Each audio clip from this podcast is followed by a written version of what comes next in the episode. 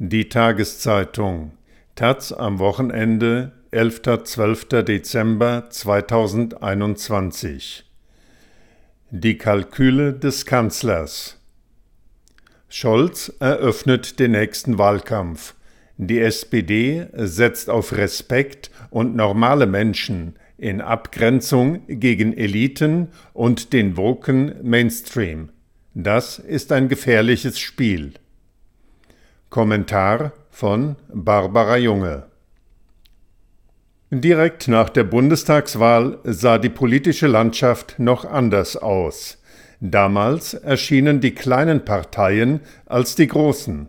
Grüne und FDP inszenierten sich selbstbewusst, fast überheblich, mit Robert Habeck und Christian Lindner als Königsmacher in den Hauptrollen. Olaf Scholz schwieg dazu. Er dürfte das eitle Theater mit Amüsement betrachtet haben. Wie die Rollenverteilung heute aussieht, kann man an den ersten Übereinkünften der Ampel gut ablesen, im Sondierungspapier, im Koalitionsvertrag und an der Verteilung der Etatmittel. Die Dokumente sind mit einer sozialdemokratischen Melodie unterlegt. In der neuen Regierung haben die Sozialdemokratinnen Geld zu verteilen.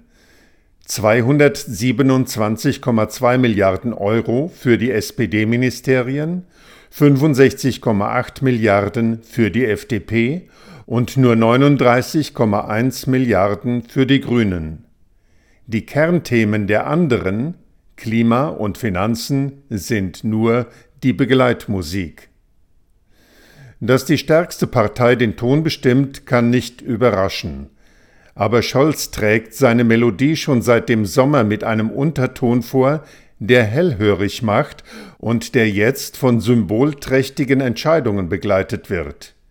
Die Rede ist viel von sogenannten normalen Menschen in Abgrenzung gegen die Eliten und im Kern damit gegen jenes aufgeklärte bürgerliche Klientel, das Grüne und FDP repräsentieren. Im Sommer rang Scholz darum, diese normalen Menschen mit dem Begriff des Respekts für sich zu gewinnen und hatte damit hinreichend Erfolg. Er verband den Begriff mit der handfesten Versprechung von 12 Euro Mindestlohn etwa für die Anerkennung auch für die, die fleißig sind im Warenlager oder die einen Truck fahren. Und er flocht gerade genug Klimaschutz ein, um zu den Grünen hin wählbar zu bleiben. Scholz versucht, auf diese Weise eine neue sozialdemokratische Koalition zu formen, mit Arbeiterinnen und Angestellten im Zentrum. Die New York Times feierte ihn schon als Retter der europäischen Sozialdemokratie. Die Sozialdemokratie verdient es, gerettet zu werden, und nichts ist dagegen zu sagen, einen Teil der abwandernden Arbeiterklasse wieder einzufangen. Die Frage ist nur, zu welchem Preis und was das für die rot-grün-gelbe Koalition bedeutet. Von der Formulierung Sozialdemokratinnen und Sozialdemokraten sind nicht bei denen, die sich für was Besseres halten, ist der Weg nicht weit zu einer Erzählung von der elitären neuen Mittelklasse, die sich auf Kosten der arbeitenden Bevölkerung bereichert und den Mainstream diktiert, einen Woken natürlich. Es gibt ein Medium in Deutschland, das dieses Narrativ seit einigen Jahren mit großer Lust bedient und es zum Widerstandsmotiv stilisiert, die Bild-Zeitung. Wie der neue Kanzler seine Politik ausrichtet, ließ sich innerhalb kurzer Zeit gleich zweimal beobachten.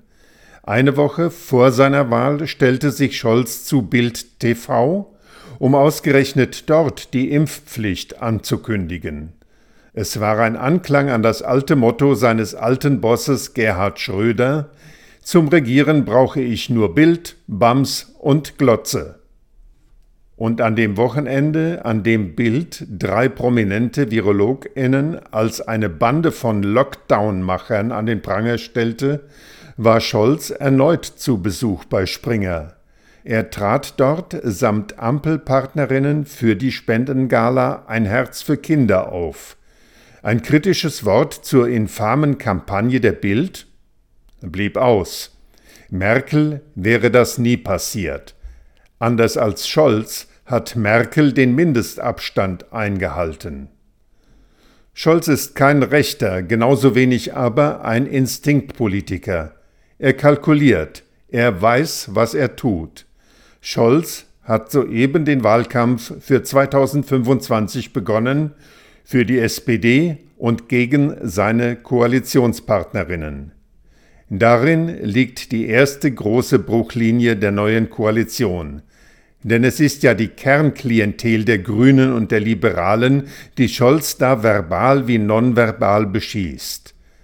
Wenn nicht alles täuscht, wird es nicht ein rot-grünes Lager mit einem liberalen Farbtupfer geben, sondern zwei kleinere Parteien, die hart zu kämpfen haben, um sich gegen den Chef im Kanzleramt zu behaupten.